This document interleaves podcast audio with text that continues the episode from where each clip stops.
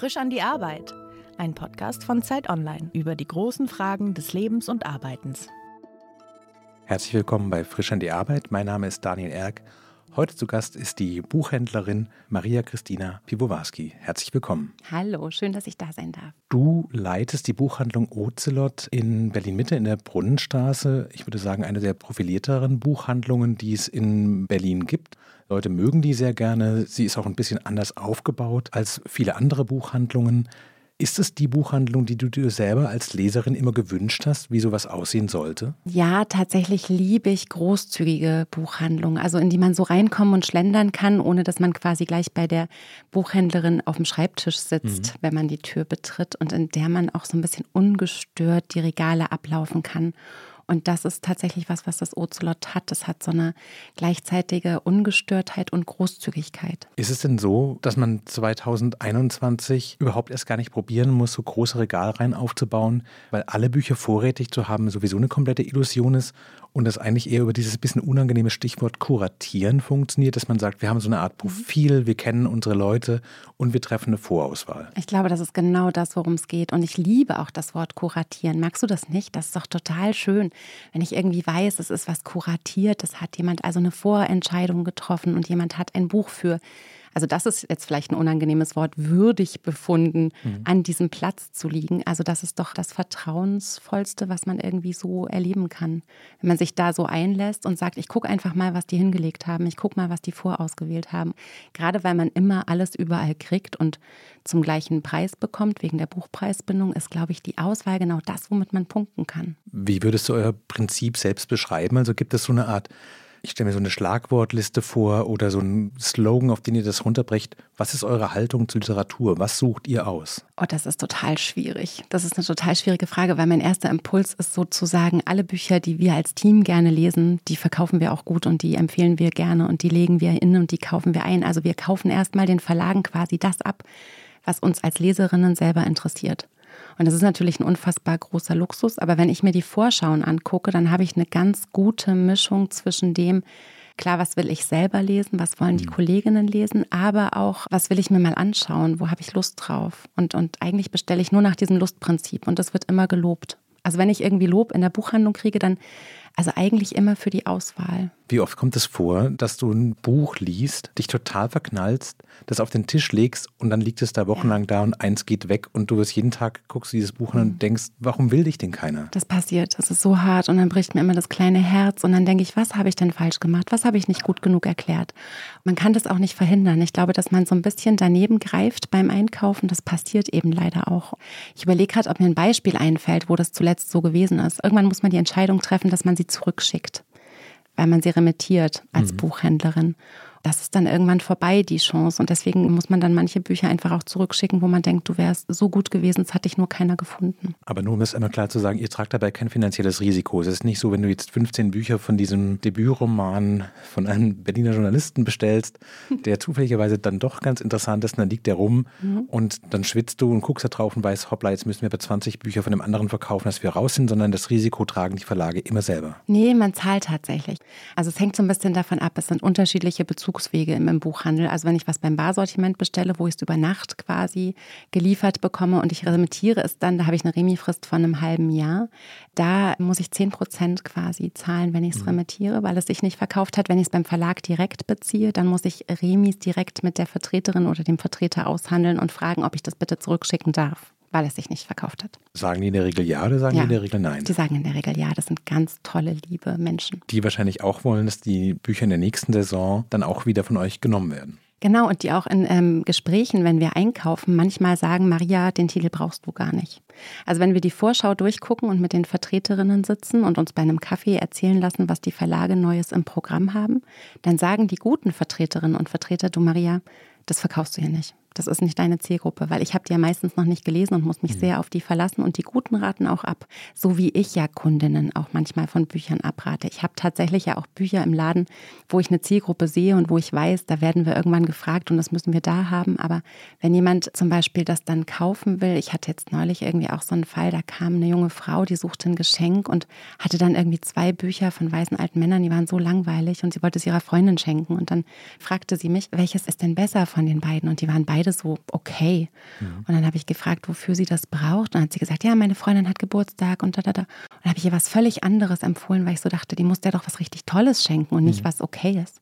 Und diese okayen Bücher brauche ich aber für den Laden trotzdem, weil es eben auch da Zielgruppe gibt. Und das ist so das Spannende. Das ist ja eine interessante Situation, die du gerade beschreibst. Nämlich ein Geschenk ist ja eigentlich die Idee, dass ich mir Gedanken mache und was überlege, weil ich kenne ja meine Freundinnen und Freunde am besten und wenn man ganz ehrlich ist, zumindest in einem guten Buchladen, geht man oft mit Büchern raus mit so einer geliehenen Kompetenz. So leicht nervös und denkt sowas, ich habe es selber nicht gelesen, ich vertraue jetzt gerade einem Menschen, der ein Dienstleister ist und vielleicht auch ein Buch einfach verkaufen möchte, quasi blind. Und hinterher tue ich so ein bisschen so, als hätte ich voll den guten Geschmack. Genau so ist das. Wir leihen euch unseren guten Geschmack, unsere gute Lesekompetenz. Das Problem ist, es gibt so Kundinnen, die sagen, sie wollen eben unbedingt ein Buch verschenken, was sie selber gelesen mhm. haben. Und manchmal eilt es dann und wir haben aber zum Beispiel von deren Auswahl, was sie gelesen haben und toll fanden, was zum Teil auch wahnsinnig alte Kamellen sind, irgendwie Eugenides mhm. oder keine Ahnung, haben wir vielleicht gar nichts da. Und dann versuche ich der Person quasi zu sagen, dass ich mir diese Kompetenz schon zutraue, vielleicht was zu finden, worauf sie sich dann wirklich verlassen kann, dass diese Empfehlung funktioniert für diese diese zu beschenkende Person. Und dieses Vertrauen zu kriegen, das ist eigentlich mein Ziel. Das heißt, du bist sowas wie die nicht künstliche Intelligenz ja. des Buchmarktes. Du scannst die Leute, wenn sie reinkommen, du hörst ihnen aufmerksam zu und am Ende machst du so eine Art Best Guess und springst einfach mal mutig da rein und sagst so, nimm das. Ja, genau. Und vor allem dieses nimm das, dass man überzeugt ist von etwas, dass man wirklich nicht sagt, ah, du könntest jetzt das nehmen oder du könntest jenes nehmen mhm. oder vielleicht auch das, sondern dass man sich quasi den Bedarf anhört, guckt genau, worum geht es jetzt eigentlich und dann die Entscheidung trifft und nicht 50.000 verschiedene Sachen empfiehlt, sondern wirklich sagt, das ist genau das Richtige mhm. und in die die Augen guckt und das auch so meint und dann auch da steht am Ende, wenn es irgendwann mal in Wochen oder Monaten nach dem Lesen eine Feedbackschleife gibt, denn die wissen ja, wo ich arbeite, die können ja zurückkommen. Mhm. Und diese Verbindlichkeit, die ist, glaube ich, das, was so unschätzbar toll ist. Hast du dir immer Gedanken über diesen Prozess gemacht, wie das denn abläuft? Weil ich denke jetzt gerade, wenn ich in eine Buchhandlung reinkomme, die Leute scannen erstmal, was ich anhabe und wie alt ich bin und wie ich so drauf bin und dann sagen die im Hintergrund schon, der ist so ein Top-Ten-Leser. Solche Sachen. Also hast du sowas, dass du merkst, die Leute kommen rein und du guckst kurz hin und dann hast du schon ein erstes Gefühl, in welche Richtung laufen die gerade. Gibt es so Buchhändler, die darauf wetten könnten, jemand kommt rein und sie sagen, der läuft zu diesem Regal? Der nimmt den neuen Live-Rand. Der sieht aus wie ein Live-Rand-Leser. ähm, nee, tatsächlich, das versuche ich zu vermeiden. Ich glaube, ja. man macht das unbewusst vielleicht schon. Mhm. Und ich falle da dann aber auch jedes Mal gerne wieder auf die Nase quasi und beweise mir selber, dass das Vorurteile sind und dass es so nicht funktioniert, sondern ich muss schon, verbale Kommunikation muss schon stattfinden. Also ich will die Leute nicht nach dem Äußeren beurteilen und dann gucken, was sie für Leserinnen oder Leser sind, sondern ich will mit denen sprechen und dann rausfinden, was sie für Leserinnen oder Leser sind oder was sie für ein Buch brauchen. Wäre es einfacher, Kundinnen und Kunden, die viel gelesen haben oder solche, die nicht so viel lesen? Lass mich nachdenken. Die, die, nee, die, die viel lesen, sind einfacher, weil die per se schon davon überzeugt sind, dass sie auch immer wieder positiv mhm. überrascht werden, weil die quasi ohnehin so einen Verbrauch haben, dass die natürlich auch viel beherzter mal zu was Unbekanntem greifen, finde ich. Was ich total schwierig finde, offen gestanden, sind die Leute, die nicht viel oder gerne lesen und dann ein Geschenk suchen, mir aber als erstes sagen, dass die Person, die zu beschenken ist, nicht gerne liest. Also da, da sehe ich dann mhm. oft die größte Herausforderung, weil ich dann so denke, okay, Schokolade ist ein total legitimes Geschenk. Ja, also man muss auch nicht immer unbedingt alles Glück in der Buchhandlung suchen. Du hast vorhin so in so einem Nebensatz so ein bisschen skizziert, wie dein Geschäft eigentlich funktioniert mit den Verlagen, mit dem Direktbestellen. Ich glaube, du sagtest Barbestellung, mit den Vertretern, wie man Bücher zurückgibt. Eine der Dinge, die mich beim Buchmarkt am meisten überrascht hat, war, wie stark hinter der Romantik des Buches, hinter dieser emotionalen Begeisterung und diesen liebevoll gepflegten Läden, was für ein harter, kalter Markt im Wortsinne dahinter doch steckt. Also welche Bücher überhaupt gekauft werden, also von den Verlagen jetzt eingekauft werden, welche Bücher sich denn wirklich auch verkaufen, wie wichtig die Bekanntheit eines Namens ist und all das. Merkst du das auch so, diese Bruchkante, die da mittendrin ist zwischen der emotionalen Begeisterung um die Literatur und das Lesen und dann dem, manche Dinge sind toll und sie versinken einfach eiskalt und niemand wird sie mehr in zwei Jahren irgendwo bestellen können, nur noch im Trödel? Also zuerst muss ich mal kurz sagen, es ist halt nicht mein Geschäft und ich glaube, das ermöglicht mir, diesen romantischen Blick zu behalten. Ich bin äh, im, im Ozolot angestellt als mhm. Leitung quasi. Ich darf das leiten, ich darf da arbeiten, aber es ist eben nicht mein Laden und ich muss nicht mein Geld verwenden, weder um mhm. das Personal zu bezahlen, noch um die die Ware einzukaufen. Und das ermöglicht mir weiterhin einen sehr, sehr romantischen Blick zu haben, glaube ich. Ich glaube, wenn ich bei jedem Buch wirklich ganz, ganz ernsthaft überlegen müsste, ob das mein privates Geld ist und ob ich das da hinlegen kann, ich würde ausrasten, wenn es durchgeblättert würde mit fettigen mhm. Fingern. Ich wäre total unentspannt. Ich wäre keine gute Buchhändlerin, glaube ich. Und ich bewundere das bei Kolleginnen und Kollegen, die das entspannt machen können. Was ich aber auch glaube, ist, dass wir im Buchhandel an der Front quasi selbst ganz viele von diesen kalten Entscheidungen gar nicht mitbekommen. Also wir bekommen nicht mit, wie Verlage um Rechte schachern, wie Verlage mhm. auch Plätze belegen,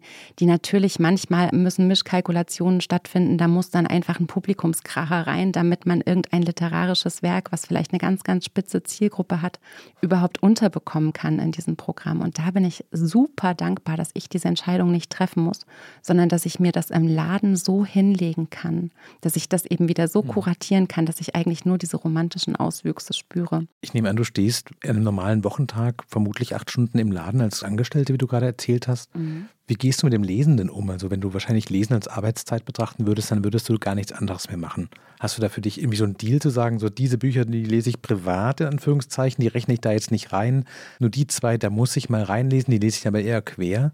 Oder wie gehst du damit um? Das ist ja ein Fass ohne Boden. Also wenn man weiß, wie viele von diesen Vorschauen es gibt, wie viele Verlage, wie viele Bücher jedes Jahr zweimal auf den Markt geschmissen werden. Niemand Tausende. hat alle Bücher gelesen. Ja, und das ist halt keine Arbeitszeit, ne? Also weder für Buchhändlerinnen, ich weiß gar nicht, wie es bei Lektorinnen ist. Das ist äh, ja auch total mhm. wichtig, dass sie die Programme der Konkurrenz kennen und so weiter lesen. An und für sich gilt nicht als Arbeitszeit und macht aber meine Arbeit, das ist wirklich essentiell. Also nicht zu lesen ist nicht möglich. Du kannst keine gute Buchhändlerin sein, wenn du nicht sehr gerne und sehr breit liest. Und tatsächlich habe ich im Laden das große Glück, dass ich eben die Bücher, die ich gerne lese, eben dann auch einkaufen kann, weil ich so am Schalter mhm. sitze. Und wenn ich sie eingekauft habe, dann liegen sie da und dann kann ich auch drüber reden, dann kann ich sie auch empfehlen. Also lohnt es sich irgendwie quasi meinem Gefühl nachzugehen. Das heißt, ich lese eigentlich immer das, was mich interessiert. Und ich mhm. lese auch nichts. Also im Gegenteil, ne, jetzt müsste ich eigentlich den neuen Jonathan Franzen vielleicht lesen, aber mhm. der verkauft sich von alleine, da muss ich kein Wort zu sagen. Und die Kritiken sind so schlecht, ich habe überhaupt keine Lust, den zu lesen. Genauso kann ich mir das halt so zusammen, ein bisschen Pippi Langstrumpf-mäßig, mir so machen, wie es mhm. mir so gefällt. Und das hilft auch so ein bisschen dieses abendliche Lesen, was natürlich stattfinden muss, und zwar jeden Abend eigentlich, ja nicht als Arbeit zu bewerten, sondern das ist für mich so beides. Es ist so Auftanken und das ist Freizeit und das ist Ablenkung, aber es ist eben im Grundsatz eben auch Arbeit. Du sagst, es muss jeden Abend sein. Das klingt so, als hättest ja. du quasi feste Zeiten dafür. Na, ich will 50 Seiten jeden Tag lesen, sonst ist es schlecht. Also ich will eigentlich acht Bücher im Monat lesen, ja. komplett. Und wenn ich das so aufstückele, je nachdem, also ich habe so wirklich das Gefühl, wenn ich nicht 50 Seiten abends gelesen habe, es ist wie ohne Zähneputzen ins Bett, es ist eklig. Ach, krass. Mhm. Wann weißt du, wann Feierabend ist? Du zählst die Seiten wirklich mit und sagst, okay, das waren jetzt die 50, jetzt darf ich schlafen gehen? Nee, also wenn du mal eine Phase, äh, liest du viel so? Ich würde sagen Mittel. Mittel. Wenn man weiß, wie viel man lesen muss, um eine gute Buchhändlerin zu sein, dann muss man dieses Pensum ja einbauen. Es ist ein bisschen mhm. auch wie Sport. Auch Sport macht Spaß, mhm. aber man muss es sich vornehmen. Es passiert nicht zufällig. Und wenn ich zu Hause bin und habe irgendwie Kinder und habe irgendwie Familie und müsste eigentlich dringend mal das Bad putzen, dann habe ich oft auch gute Gründe zu denken, ach, ich lese so kurz vorm Schlafengehen vielleicht und ziehe das so nach hinten und gönne mir das so als Abschied des Tages sozusagen. Aber Lesen ist wichtig im Wachzustand für mich zu machen und ich muss das in den Tag einbauen. Und ich habe mir wirklich so, so über die Erfahrung zusammengesammelt, dass 50 Seiten pro Tag ein gutes Pensum ist, wenn ich es so jeden Tag mache wie so Bauchmuskeltraining, was ich nicht mache. Hast du denn so einen Lieblingsteil von deinem Job, dass du sagst, eigentlich bin ich Buchhändlerin geworden, um beruflich zu lesen? Ist das, was du eigentlich gerne machen willst? Oder ist das im Laden Dinge an Positionen bringen und so eine Art Collage gestalten, wie der Laden erscheinen soll, wo laufen die Leute zuerst hin, worauf könnten sie stolpern, auf dem Weg hin zum neuen Bestseller, wie kann man sie vielleicht abgreifen, den Horizont erweitern, ist es das Gespräch mit den Kundinnen und Kunden, wo du merkst, jetzt werden deren Augen groß und die Ohren gehen auf und die sind offen für irgendwas? Und jetzt hast du, ich weiß nicht, der älteren Dame ein Buch einer Berliner Debütantin angedreht und du weißt, sie wird sehr glücklich sein und sie wird es all ihren Freunden empfehlen das hätte sie nicht gemacht, weil sie es halt nicht kennt aus der Verkaufsliste oder sowas. Gibt es für dich so einen Liebling? Genau das ist es. Also dieses Lesen ist toll, auch für mich zu lesen ist toll. Was so den Laden angeht und Laufwege und Stolperfallen und so, da bin ich gar nicht so gut drin. Also ich glaube, man könnte sich da viel mehr Mühe geben.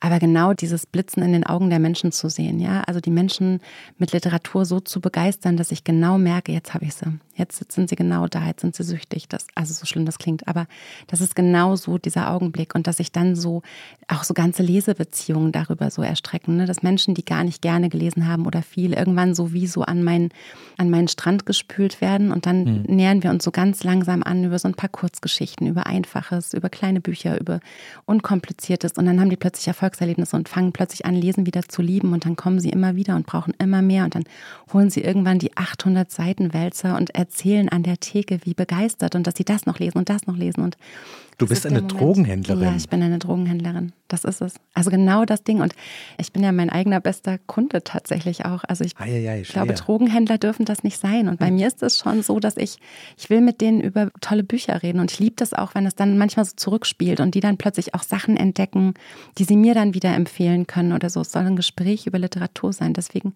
also ich will über diese Bücher reden. Deswegen bin ich Buchhändlerin geworden. Welche sind denn die schweren Tage? Also an welchen Tagen stehst du morgens auf und denkst, muss gemacht werden es gibt so ein paar administrative Sachen, wo ich nicht so gut drin bin. Ne? Damit eine Buchhandlung funktioniert, müssen Pläne geschrieben werden, es müssen Aufgaben delegiert werden, es muss sich ein Plan gemacht werden, wer mal wieder wann welches Regalbrett putzt. Also was viele Menschen hm. nicht wissen, ist, Buchhandel ist unfassbar viel Putzen. Es ist unfassbar viel Dienstleisten und es ist unfassbar viel Staubwischen und gerade rücken und ordentlich räumen. Und Menschen, die manchmal natürlich auch im Stress des Einkaufschaos sind, irgendwie noch sinnvoll zu beraten und dann auch irgendwie manchmal den Frust entgegenzunehmen, der bei Menschen sich manchmal so aufstaut, wenn sie ein bisschen lange in der Schlange warten oder wenn irgendwie ein bestelltes Buch vielleicht doch nicht so ist, wie sie es gerne gedacht hätten mhm. oder so. Und das sind dann manchmal schwierige Phasen, wenn da nichts dagegen hält, wie mhm. zum Beispiel so tolle Beratungsgespräche. Das sind immer so die Glücksmomente. Wenn man im Buchladen steht und auf quasi Autorinnen und Autoren guckt, Gibt es Dinge, von denen du denkst, warum macht ihr das denn so? Warum schreibt ihr denn diese Bücher so? Oder gibt es vielleicht auch Ideen, von denen du sagst, ich weiß, das hier würde sich mega gut verkaufen. Niemand möchte das schreiben. Nee, das ist sehr lustig. Das fragen uns total viele Leute, ob wir solche Ideen kennen. Also gerade Verlegerinnen sind immer wieder, merke ich in letzter Zeit, so hast du mal eine Idee, was fehlt denn noch auf dem Buchmarkt und so ja. weiter. Und wir sind ja quasi auch in der Fülle der vielen Verlage und der ganzen Publikationen. Ich habe ja eher das Gefühl, selbst ich checke nicht, was alles Großartiges mhm. auf den Markt kommt und habe nicht genug Zeit, mich da zu kümmern und reinzulesen. Und natürlich gibt es Bücher, wo ich so denke, warum braucht es die Welt? Also es gibt immer, mhm, also klar. so frage ich mich auch, warum wird das verlegt?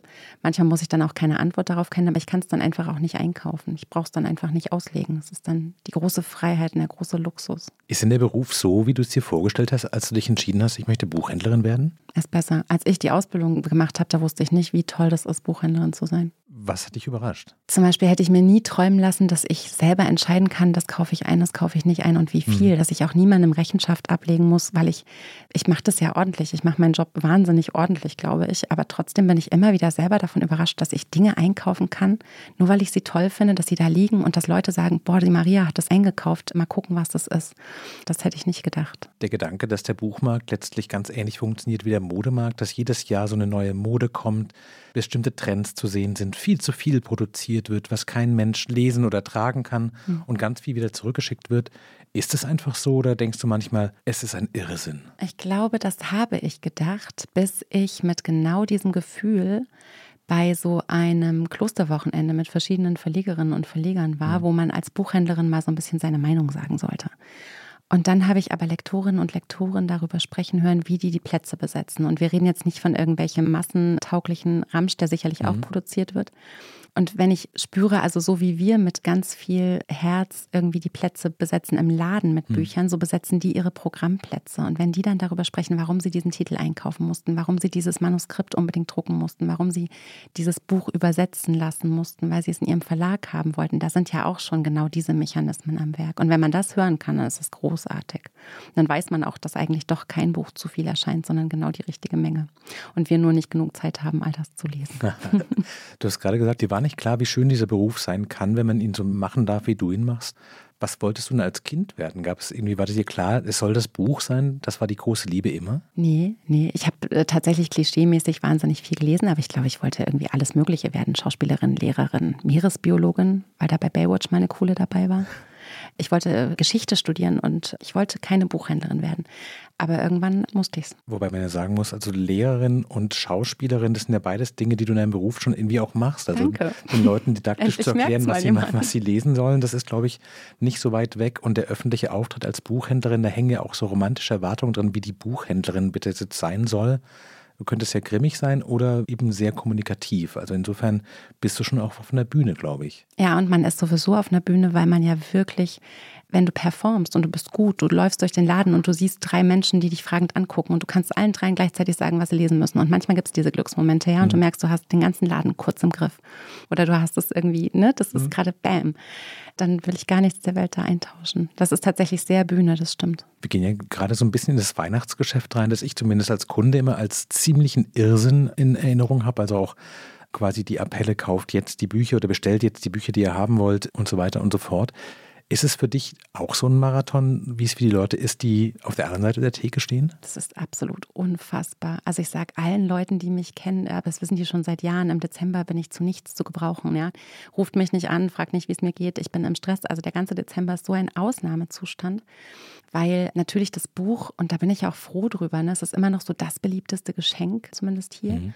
Und es ist halt einfach, ich gucke dann manchmal wirklich mit offenem Mund, stehe ich auf der anderen Seite der Theke und gucke, was die Leute mir rüberreichen und was die alles verschenken wollen und wo sie auch Beratung brauchen. Und ich habe so großartige Momente im Weihnachtsgeschäft, die eben wirklich so marathonartig sind. Ne? Es kommt zum Beispiel, ich weiß gar nicht, ob ich das hier erzählen darf, es kommt ein Mann, den ich nie kenne, also ich weiß auch gar nicht, wie der heißt, ich weiß auch nicht, was der arbeitet, der kommt auch immer nur kurz vor Weihnachten. Aber der kommt seit Jahren, hat eine Liste dabei aller seiner Mitarbeiterinnen und weiß relativ genau, wie die gerade leben, wer sich getrennt hat, was die sonst so interessiert, was die gerne kochen und braucht für jeden drei Hardcover, aber unterschiedliche. Und wenn der kommt, und ich weiß nie, wann der kommt, weil der sich nicht ankündigt, dann laufe ich mit dem drei Stunden durch den Laden und habe diese Liste dabei und packe für fremde Leute, die ich nicht kenne, quasi Sachen zusammen. Und der interessiert sich unfassbar dafür. Der hat so 25, 30 Mitarbeiter und er kann die alle auseinanderhalten. Und ich bin selbst am Ende so begeistert, weil er wirkt nicht wie ein Chef, der sich wirklich dafür interessiert, wer gerade ein zweijähriges Kind hat, das irgendwie ja. nachts immer noch nicht durchschläft oder so. Aber das weiß er irgendwie, wirkt aber ansonsten wahnsinnig unnahbar und kommt nur Weihnachten. Und kauft dann 100 Bücher in drei Stunden. Mindestens. Und dann noch was für die Familie. Und danach weißt du, für heute reicht ich mal den Laden zu, weil ich habe jetzt einen Umsatz gemacht, den ich machen wollte. Ja. Und ich habe quasi alles gesagt und alles empfohlen, was ich überhaupt in petto hatte, oder? Ja, also den Laden mache ich nie zu. Es ist ja Aber es klingt ja auch erschöpfend. Also es klingt wirklich nach Marathon danach drei Stunden durch. lang. Also wenn der dann gegangen ist, ich packe das dann noch alles immer noch ein, weil das kannst das musst du auch selber machen. Also es ja. hat auch irgendwie so eine Frage der Ehre irgendwie. Und wenn der weg ist, dann setze ich mich kurz hin und trinke einen Kaffee, egal wie der Laden gerade durchdreht, weil ich dann erstmal wieder atmen muss und weil ich auch das Gefühl habe, ich bin dann leer. Und ich muss mich dann kurz wieder auffüllen. Aber gibt es vor diesem Weihnachtsgeschäft auch Dinge, wenn du sagst, deine Freunde willst du vielleicht vorher getroffen haben, weil die triffst mhm. du im Dezember einfach nicht? Gibt es für dich auch so eine To-Do-Liste, zu sagen, der Laden muss in diesem Zustand sein, ich muss diese Bücher alle gelesen haben, wir müssen das bestellt haben, wir brauchen 25.000 Kilometer Geschenkpapier. Hm, also gibt genau. es für dich so diese Vorbereitung wie quasi halt für einen Filmdreh, dass du weißt, so, das ist die Liste, die muss am 23. November, muss das alles da liegen. Was total wichtig ist, an der Stelle vielleicht auch nochmal zu sagen, ich habe echt so ein tolles Team. Also ich habe eine Kollegin, die hat Geschenkpapier auf dem Schirm und die weiß genau, wie viel Geschenkpapier wir Weihnachten brauchen und was wir einkaufen müssen und wie viel.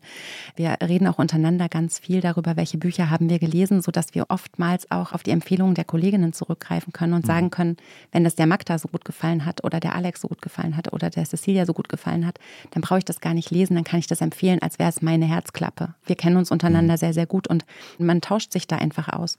Aber was man auf jeden Fall überlegt natürlich ist, dass man weiß, welche Standardprozedere-Fragen werden kommen. Jemand braucht auf jeden Fall einen Krimi, jemand braucht auf jeden Fall einen Krimi, der nicht blutig sein darf. Jemand braucht auf jeden Fall was für die Schwiegermutter und wir bereiten bereiten uns intern tatsächlich darauf vor und wir legen auch seit Jahren immer wieder so Tabellen an, damit die Leute sich im Laden auch so ein bisschen selbst behelfen können und machen zum Beispiel jedes Jahr im Team so eine Liste, das schenke ich Mutti und äh, das wünsche ich mir seit Jahren selbst, so damit die Leute auch so ein bisschen gucken können, wie wir als Team ticken. Mhm. Und natürlich muss das alles gut vorbereitet sein und es muss alles da sein. Das habe ich in der Anmoderation nicht gesagt. Du bist ja auch im Internet ziemlich aktiv und machst genau diese Sachen auch transparent. Also du mhm. betreibst nicht nur einen Instagram-Kanal, bei dem du, ich glaube, zurzeit einmal im Monat die Fragen von Literatursprechstunde. Die Literatursprechstunde, wo Leute genau das sagen, so was, meine beste Freundin hat sich gerade nach 17 Jahren Ehe getrennt und möchte was lesen, was gleichzeitig lustig ist, aber nicht zu lustig. Und, und soll eine Katze dran vorkommen. Genau, so konkret ist das. Du schreibst gleichzeitig einen Newsletter und du bist Moderatorin und moderierst unter einem Podcast, der Blau-Schwarz heißt. Wann machst du denn diese Sachen nach dem Feierabend und dem Lesen noch? Das frage ich mich gerade auch. Ja, es ist, profitiert alles von allem. Also diese Firma Blau-Schwarz-Berlin, die haben mein Kollege Ludwig Lohmann und ich gegründet, weil wir irgendwie gedacht haben, wir müssen noch mal irgendwas über den Laden hinaus machen, ja. Mhm. Manchmal lesen wir so viel und sind so begeistert und es kommen aber nur normale Menschen in den Laden, die nach normalen Beratungen schon total zufrieden sind und wir platzen aber noch. Wir haben noch so viel drin und wir mhm. wollen noch über so viele andere Bücher reden. Da ist so ein Podcast eine sehr dankbare Geschichte und auch Instagram ist so eine Geschichte, wo ich denke, es gibt viele Leute, die einfach nicht in die Stadt kommen oder nicht in den Laden kommen können oder die vielleicht keine Buchhandlung ihres Vertrauens direkt um die Ecke haben und die sich manchmal auch nicht trauen, in einem direkten Gespräch nach mhm. bestimmten Büchern zu fragen aber die vielleicht trotzdem mit einer Buchhändlerin sprechen wollten, weil es gibt, glaube ich, für alles wirklich das richtige Buch. Ich glaube, das ist so schon so dieser Grundgedanke, der mhm. mich treibt, dass, dass Bücher immer alles auf jeden Fall besser machen. Und das zugänglich zu machen, das macht mir einfach so große Freude. Und das mache ich natürlich, weil sich eins immer aus dem anderen speist. Und ich habe halt sonst keine Hobbys. Also ich mache keinen Sport, ich gehe nicht schwimmen, ich koche nicht, ich, meine Wohnung sieht aus wie Sau.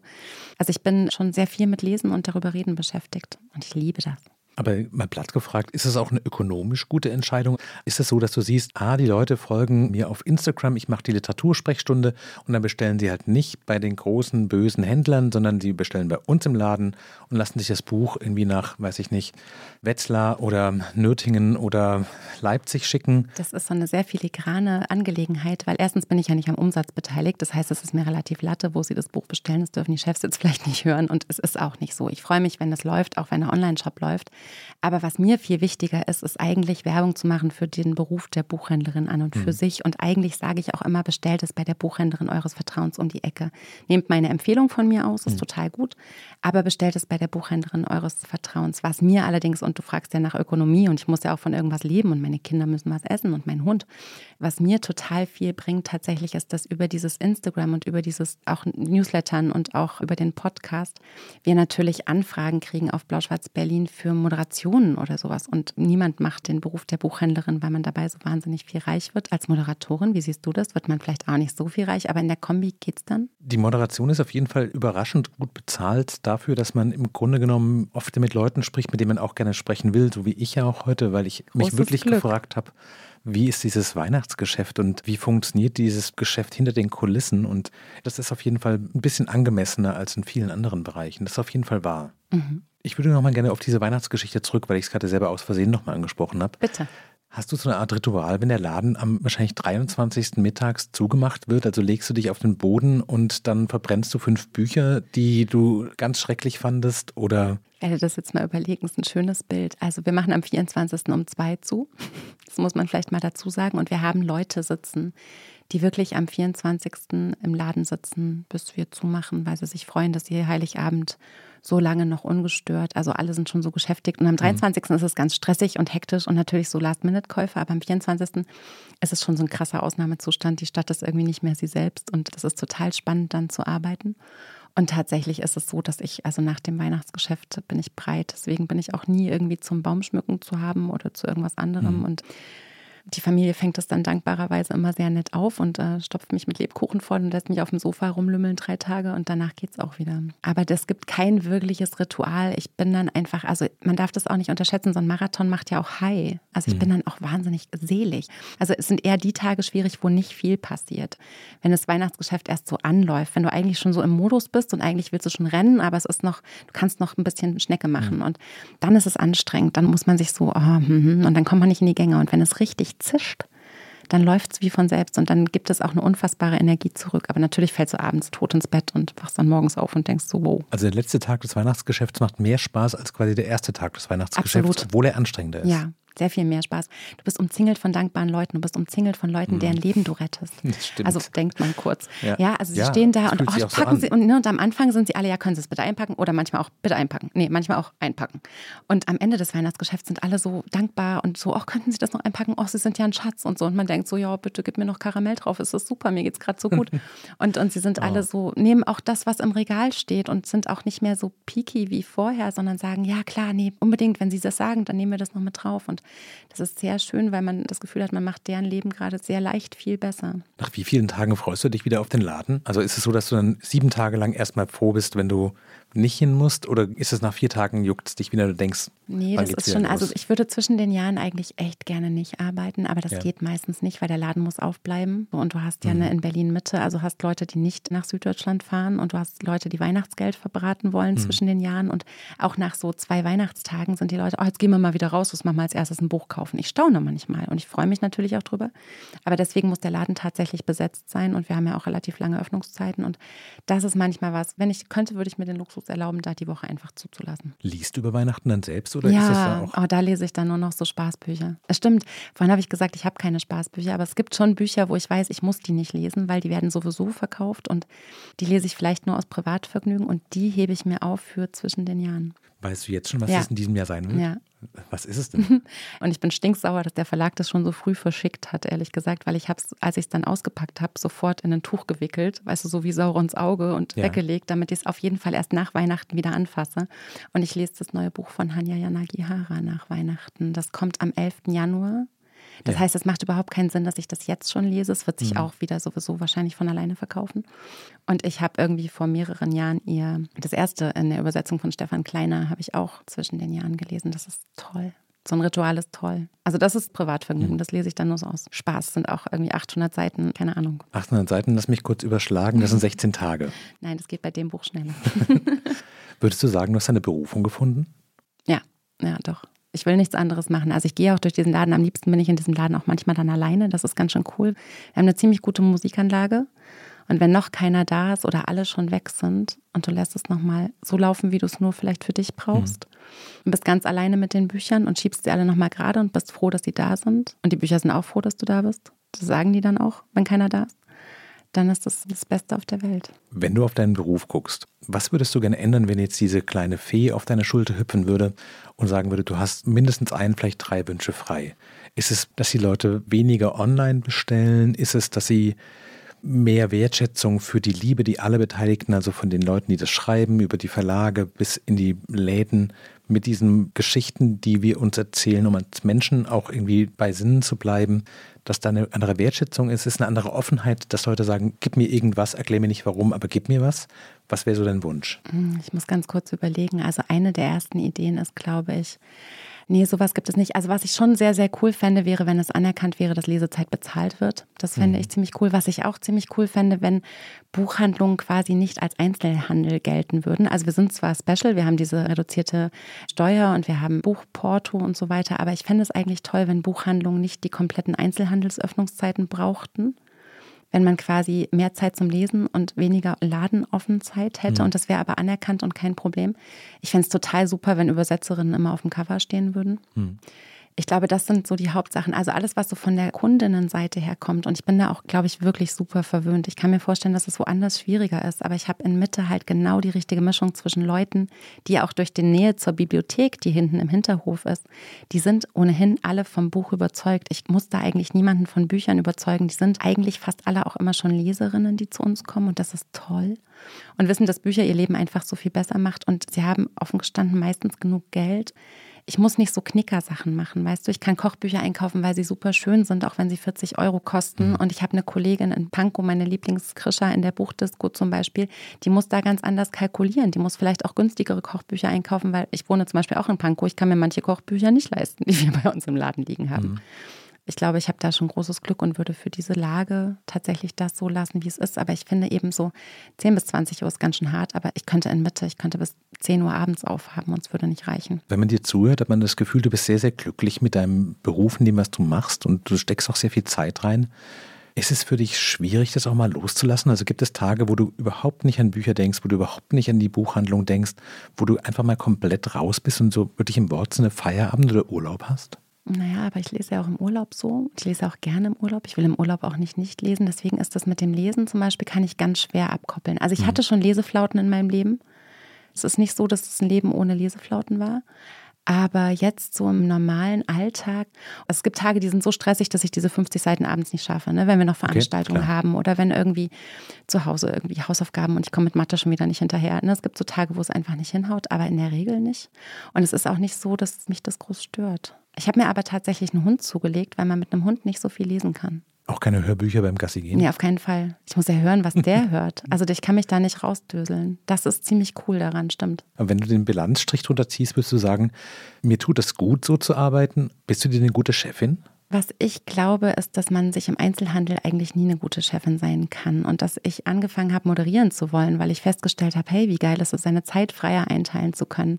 Das ist zum Beispiel auch, was ich schon mache, auch mit dem Hinblick darauf, dass ich ganz realistisch glaube, es ist ganz schön hart, irgendwie, wenn ich jetzt auf die 60 irgendwann mal zugehe, dann irgendwie noch bis abends um halb neun im Laden zu stehen. Das habe ich, glaube ich, gar keine Lust dann irgendwann mehr drauf. Ich würde das irgendwann dann vielleicht so reduzieren, dass es nur noch so eine gute Geistgeschichte ist von irgendwas, aber nicht mehr so dieses auch jeden Samstag arbeiten, also fast jeden Samstag Einzelhandel ist auch ganz schön hart. Und man arbeitet da, wo manche Leute einfach auch so ihre Freizeit vollziehen und ganz genau merken, dass man auf der anderen Seite der Dienstleistungskette ist und einen das hin und wieder auch spüren lassen. Es ist manchmal, glaube ich, auch nicht zu vermeiden. Menschen sind so.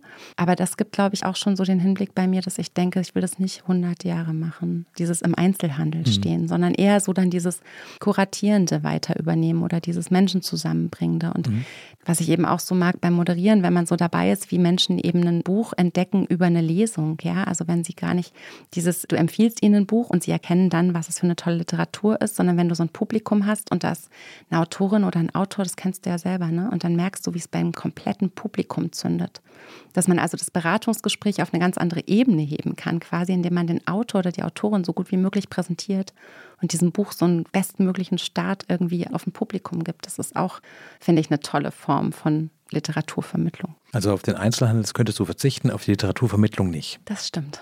Langfristig glaube ich schon. Gibt es jetzt für dieses Weihnachtsgeschäft irgendwie sowas wie so ein Wellness-Programm, das du dir vorher noch verschreibst? Irgendwas, dass du sagst, so, ich muss mir die Gemüsekiste bestellen, damit ich mhm. genug Vitamine zu mir nehme. Haben wir im Laden tatsächlich. War das Erste, ja. was ich den Chefs quasi gesagt habe, die sollen meine Gemüsekiste fürs Team kommen lassen, weil ich sowas wichtig finde.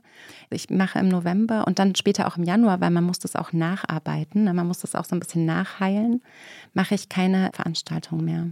Da fahre ich die Abende so frei. Und das, finde ich, hilft schon wahnsinnig.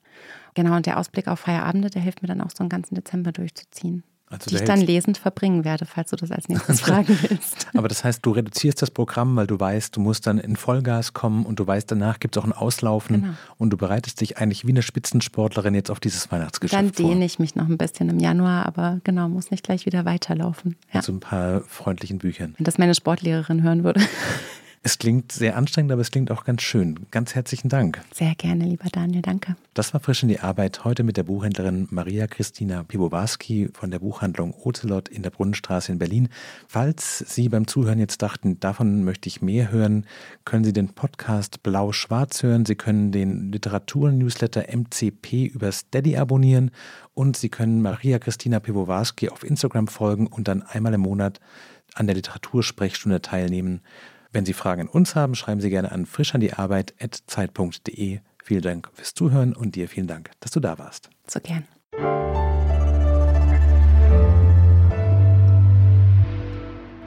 Frisch an die Arbeit, ein Podcast von Zeit Online.